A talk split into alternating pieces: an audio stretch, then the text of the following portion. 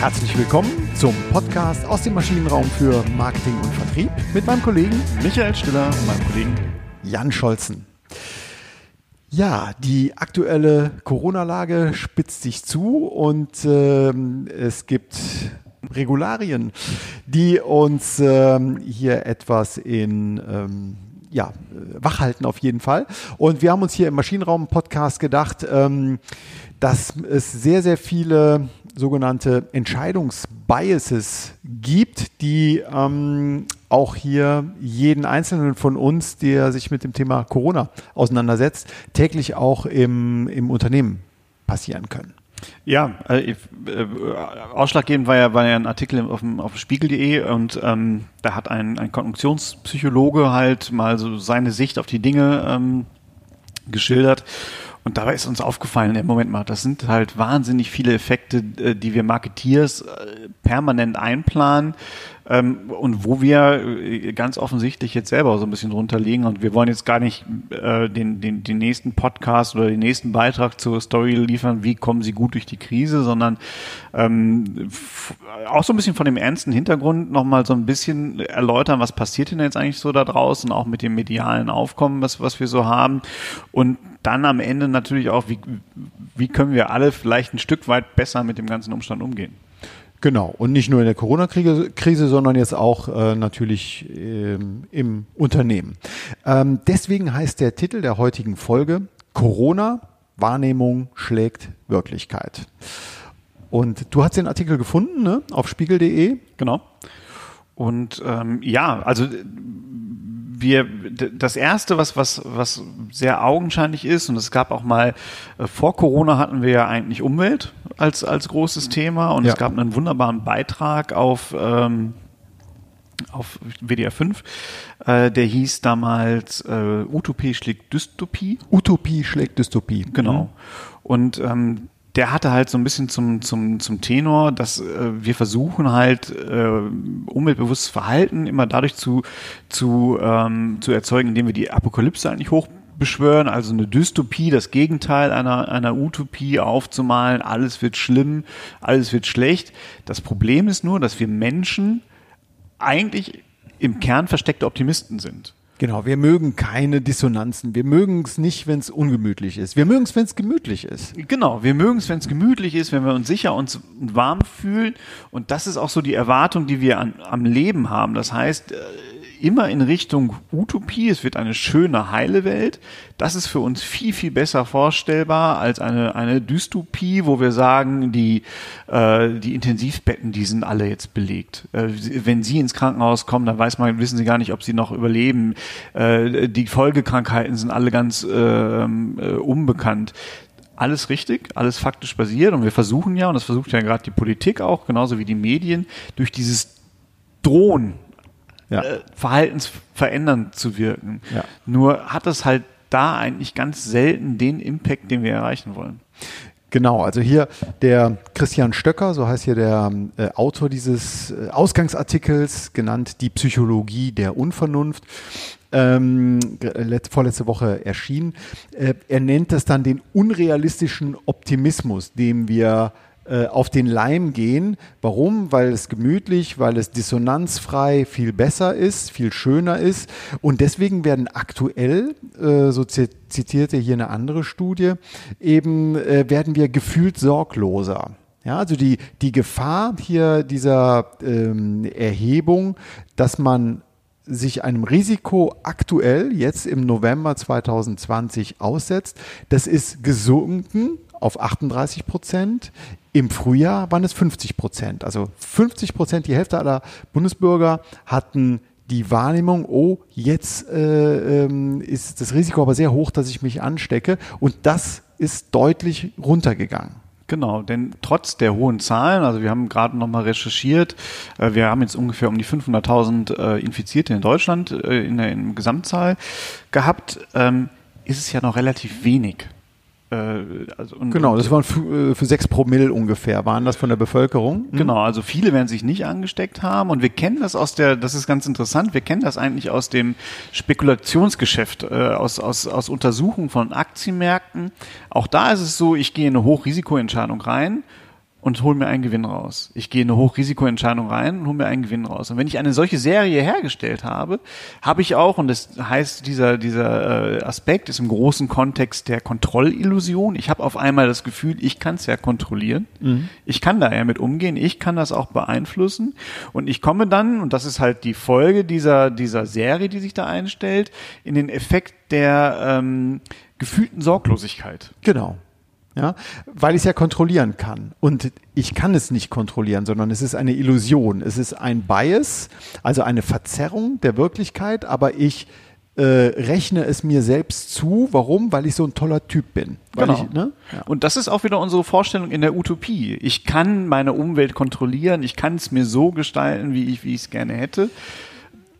Ganz genau. untergehe, das das ist nicht in meiner, in meiner äh, Vision. Ganz genau. Und äh, bei, der, bei dem Dreijahresplan oder Fünfjahresplan, wie auch immer die Pläne in Unternehmen so gemacht werden, auch da liegt die Gefahr drin, dass man diese Hockeystick-Annahme häufig äh, trifft. Naja, jetzt gerade läuft es vielleicht in einem bestimmten Geschäftsbereich nicht so gut, aber die Zukunft, wir sind ja tolle Typen, das, die Zukunft wird es bringen. Genau, die nächsten drei Jahre werden wir werden wir eher eine leicht, leicht fallende äh, Gewinnerwartung haben, aber dann äh, und es gibt so einen wunderbaren Comic, äh, der ist dann äh, diesen Wendepunkt äh, betitelt mit And suddenly a miracle appears, also plötzlich geschieht ein Wunder und die äh, Gewinne steigen nach oben. Genau.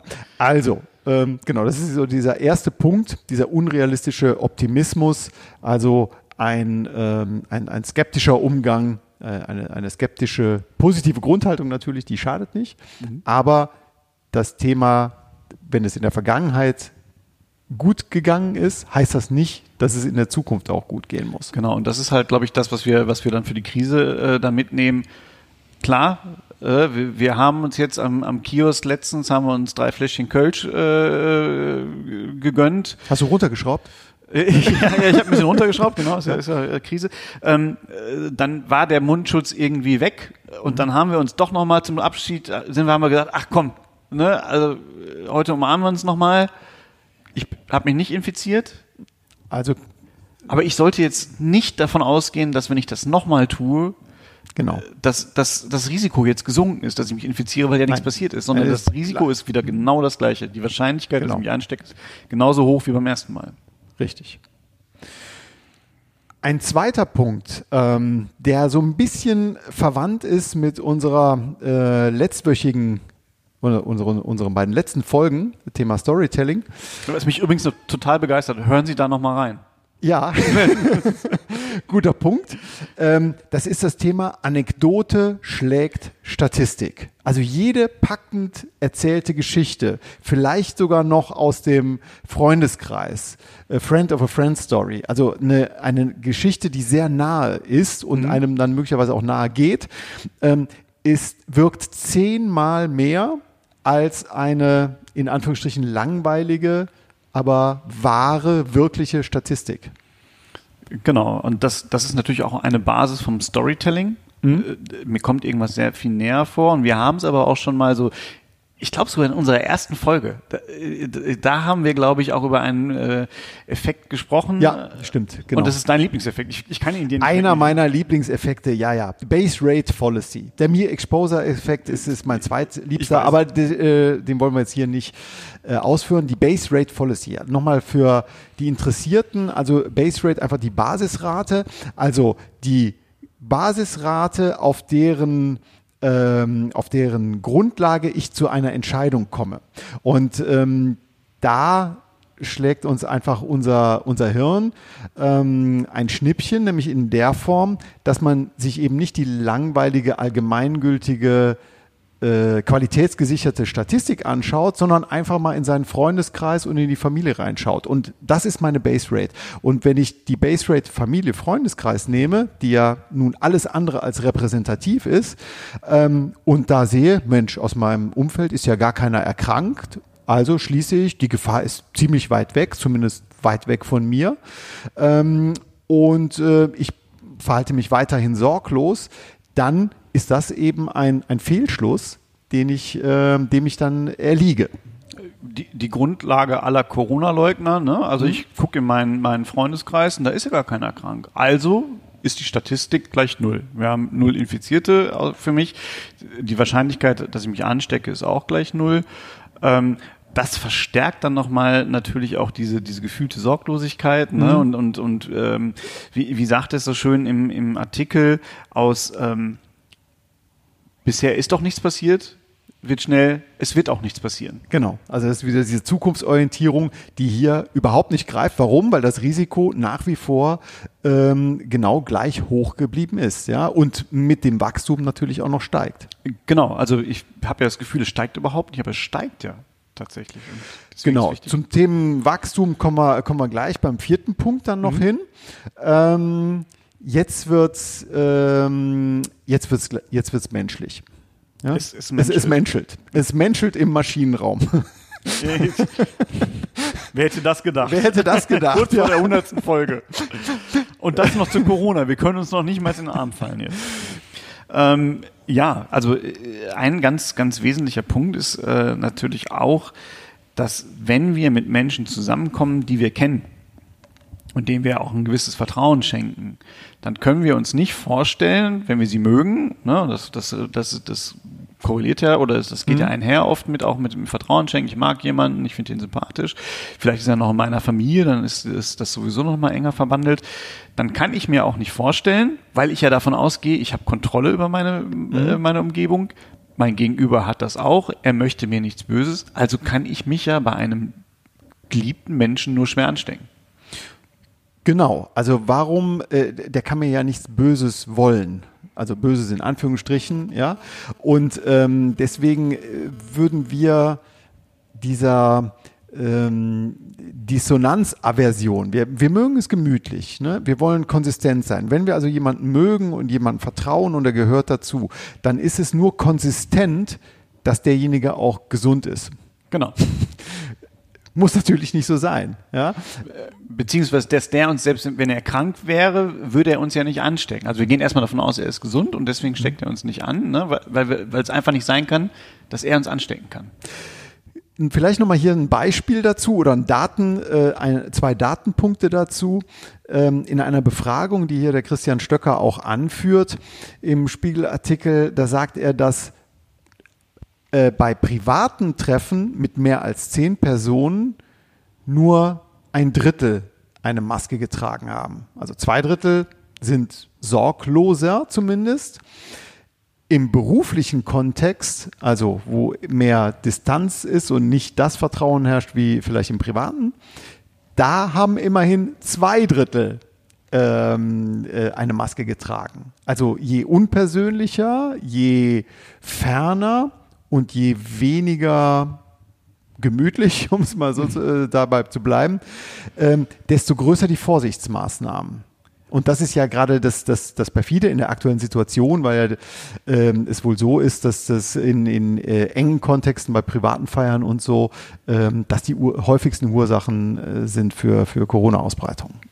Genau. Ähm, und, und auch da wieder, das, das belegen ja auch hier wieder die Zahlen, einfach dieses falsche Einschätzen von Risiken und mhm. von Wahrscheinlichkeiten. Ne? Weil mhm. die Wahrscheinlichkeit auf dem Arbeitsplatz ist genauso groß wie im privaten Kontext. Genau. Ne, das ist, ist, ist ja gleich verteilt, ja. Ähm, äh, dieser Virus. Was heißt das fürs Unternehmen? Also auch da, wenn man mit Kollegen äh, lange schon zusammen arbeitet im Flugzeug, da, da weiß ich es, also ähm, habe ich mal einen schönen Artikel drüber gelesen, dass eben die, äh, die Piloten ja äh, nie in, äh, über längere Zeit im, ähm, zu zweit ähm, äh, fliegen. Warum? Weil man dann doch immer wieder diese Trennung äh, und, und möglichst kein Vertrauen oder möglichst wenig Vertrauen aufbauen lässt, um einfach wirklich maximal rational an die Sache zu gehen und datengestützt zu fliegen. Es, äh, es soll ja eben nicht vertraut werden auch genau, Stelle, ne? Genau. Genau.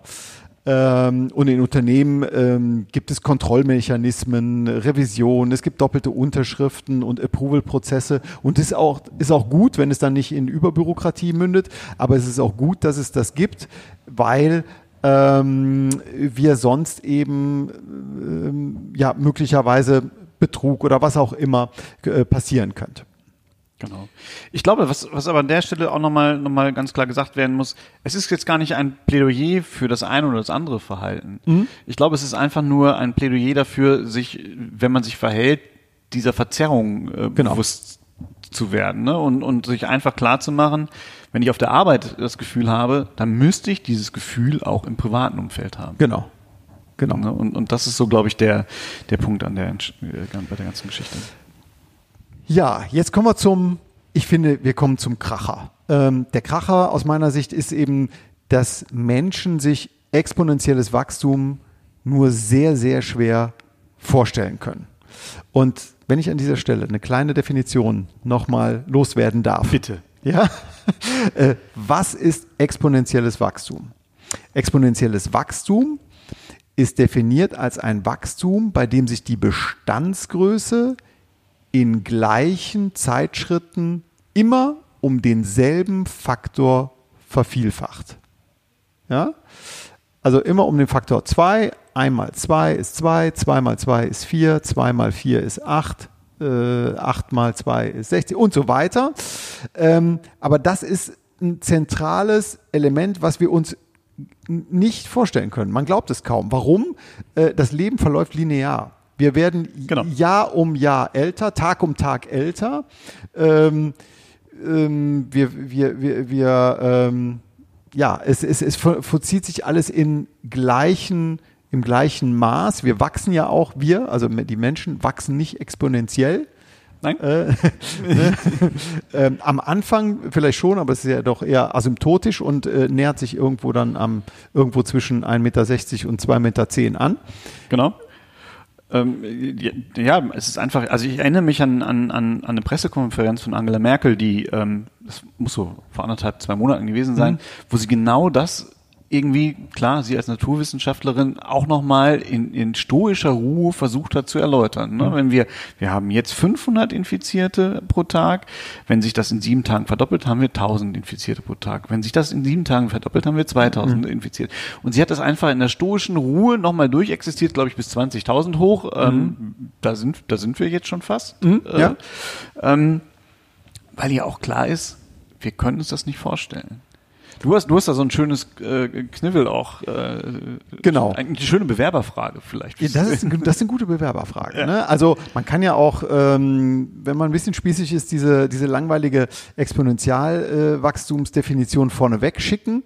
Ähm, also ich habe dieses Beispiel hier gefunden.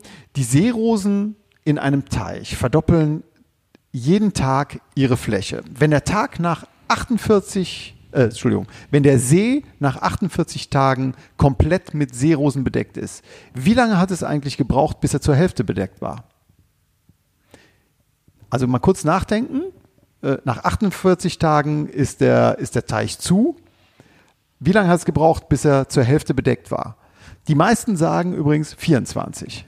Ja, ne? linear. Schön linear. Ne? Falsch. 47 ist richtig. Ja, also klar, wenn ich es verdopple, also wenn ich immer denselben Zeitabstand habe, also wenn es jeden Tag ähm, die, die Menge der Seerosen sich verdoppelt, ist es klar, wenn es nach 48 Tagen zu ist, kann es am Tag 47 ähm, nur zur Hälfte gefüllt gewesen sein. Kann, kann, man sich nicht vorstellen. Und du hast nochmal dieses altägyptische Beispiel, was ja auch immer wieder angeführt wird mit dem, mit dem Reiskorn auf dem, auf dem ähm, Ich glaube, äh, es ist persisch, aber persisch? Äh, oh, oh, oh. No ähm, offense. No, no offense. offense. genau, genau. ähm, äh, hier ist es in der Geschichte des Indien, wahrscheinlich gibt es mehrere Kulturen, die das irgendwie haben. Auf jeden Fall ist ja die, die alte Parabel, dass halt ein, ein, ein Im Morgenland, wir sagen im Morgenland. Genau, ein, äh, ein, ein äh, Bauer einem Kaiser ein, ein Schachbrett geschenkt hat und hat ihm das Schachspielen beigebracht. Und der war so erfreut, dass er gesagt hat, weißt du was, ich habe was gut, du hast was gut bei mir, äh, was möchtest du denn von mir? Und, und dieser Bauer, der Zeta äh, hieß er wohl, ähm, hat dem, dem, dem König nur gesagt, du, eigentlich möchte ich gar nicht so viel, ich hätte gerne ähm, einfach ein Reiskorn, leg es auf das erste Feld und verdoppelt es aufs äh, beim zweiten Feld und beim dritten Feld verdoppelt es wieder. Mehr möchte ich eigentlich gar nicht. Und der, dieser Kaiser hat dann gesagt, ja, aber das ist, das ist ja wahnsinnig bescheiden von dir. Und hat seinen Diener mit einem, mit einem Sack Reis anrücken lassen. Und dann haben die angefangen zu legen und haben relativ schnell gemerkt, mit diesem Sack kommen wir gar nicht so weit. Ja. Und äh, versuchen Sie sich einfach mal vorzustellen. So ein Schachfeld hat 64 Felder. Aufs erste legen Sie ein Korn, dann fangen Sie jetzt immer an zu verdoppeln. Ähm, wir haben jetzt hier mal so eine Seite gefunden. Ich weiß nicht, ich habe es nicht nachgerechnet. Ich gehe da mal von aus, es, es, sieht relativ gut ausgerechnet aus, aber dann ist es so, auf dem zehnten Feld liegen schon 512 Reiskörner. Das heißt insgesamt 1023 Reiskörner. Ja, und noch 8, äh, 64, also noch, noch, noch ähm, 54. 54 äh, sind noch offen. Genau. Wenn Sie jetzt auf dem, auf dem äh, 64. Feld angekommen sind, dann liegen da ungefähr 18 Trillionen, Trillionen Reiskörner drauf. Ja, hört sich viel an. Wie viel Kilo sind das? das jetzt, äh, so 100 Reiskörner haben ungefähr drei Gramm. Das heißt, auf dem 64. Feld liegt jetzt so ein Gewicht von 277 Milliarden Tonnen. 277 Milliarden Tonnen genau. auf dem 64. Äh, ähm, Feld. Äh, Feld, vom, vom, vom Schachbrett. Ja. Brauchen Sie schon ein großes Schachbrett für? Ja. So, wenn man jetzt alles mal zusammenrechnet, kommen Sie auf 540 Milliarden Tonnen Reis. Hm? Ähm, die Autoren, die hier leider nicht genannt sind von, von, von, von diesem Paper, was ich hier vorliegen habe, die haben sich dann auch nochmal schlau gemacht und haben mal geguckt, das ist jetzt von 2006, wie, wie viel Reis wurde denn eigentlich so geerntet? Das waren ungefähr 618 Millionen Tonnen. 618 Millionen und eben hat man Milliarden, 540 Milliarden, Milliarden Tonnen. Ne? Das heißt also, äh, der Bauer hat quasi die gesamte Weltreisernte für die nächsten 873 Jahren blockiert. ne? Können wir jetzt von Glück reden, dass es schon irgendwie äh, über 1000 Jahre her ist. Ne? Es genau. gibt ja wieder Reis. Es gibt wieder Reis, genau. Wobei, auch da Hamster-Effekt, haben wir auch schon drüber gesprochen. Wer weiß, wie lange noch. Wer weiß, wie lange noch. Ähm, ganz genau. Aber das einfach nur mal zur, ähm, äh, zum Verdeutlichen, dass wir uns das nicht vorstellen können. Natürlich auch mit Geschäftsmodellen. Ähm, wer hätte gedacht, dass Microsoft oder Amazon irgendwann mal ähm, derartige in, ähm, Börsenkurse äh, erreichen oder auch so einen, einen Fußabdruck äh, schaffen? Ist schwer vorstellbar. Warum? Weil unser Leben Tag für Tag, Schritt für Schritt geht. Bevor wir zum Fazit kommen, wollten wir noch einen, einen Literaturtipp geben, wo das auch aufgeführt ist. Genau. Ganz genau. Kommen wir jetzt zum Literaturtipp. Ja, ein schönes Buch. Magst du kurz vorstellen? Genau, sehr gerne. Ähm, von Lioba Wert. Äh, Psychologie für die Wirtschaft, Grundlagen und Anwendungen, äh, erschienen im Spektrum Verlag. Genau. Ähm, sehr, sehr tolles Buch, was wirklich ähm, ein, ein, ein Rundumschlag über alle psychologischen und soziologischen Effekte, die für, für die Wirtschaft äh, eine Rolle spielen, ähm, macht. Genau. Ich. So, so geht der Satz richtig zu Ende. Ne? Macht. Ich habe das Ende nicht mehr, den Anfang nicht mehr im Kopf, aber Macht hört sich gut an. Sehr gut. Genau, ja, dann kommen wir jetzt zum. Vielleicht noch ganz kurz der Jetzt? Artikel nochmal, auch in unserer Literaturecke, weil ja. der war der Stein des Anstoßes quasi, die Psychologie der Unvernunft äh, von als Kolumne äh, auf spiegel.de erschienen von Christian Stöcker. Genau. Er ist auch irgendwie Verhaltenswissenschaftler, ne? Gut, ja, Corona. Wirklich, äh, na, Corona. Wahrnehmung schlägt Wirklichkeit. Das Fazit. Ähm, unser Credo, unabhängig wie man zu der gesamten Entwicklung steht, ist es, wir möchten schärfen, dass man einfach diese Verzerrungen, diese Biases vermeidet. Genau. Wir, müssen da sachlich drauf schauen. Wir müssen gucken, dass wir, dass wir uns da nicht blenden lassen von unserem eigenen Hirn, äh, genau. was es nämlich ganz gerne mal tut. Äh, Statistiken lesen und verstehen ist, glaube ich, so ein wichtiger Punkt. Genau, und äh, ein Credo an die Vernunft, also der vernünftigen sozialen Norm äh, folgen, weil eben gerade die soziale Norm, wenn sie denn vernünftig ist und äh, äh, massentauglich, die hilft uns dann, dann sind wir dann doch wieder Herdentiere, äh, die, ähm, die hilft uns eben, diese individuellen Fehlschlüsse äh, zu überlagern. Ja, sie, ist, die fungiert dann quasi als, als äh, Korrektiv. Korrektiv, ja. Genau. Genau. Gut, prima. Ja, dann hoffen wir, dass Sie ein bisschen was mitgenommen haben für Ihren unternehmerischen Alltag, vielleicht auch für den persönlichen Alltag im Umgang mit ähm, Biases äh, und jetzt hier mal am Beispiel von Corona durchdekliniert. Genau. Dann vielen Dank fürs Zuhören. Bleiben Sie gesund. Bleiben Sie gesund und bis nächste Woche. Tschüss. Tschüss.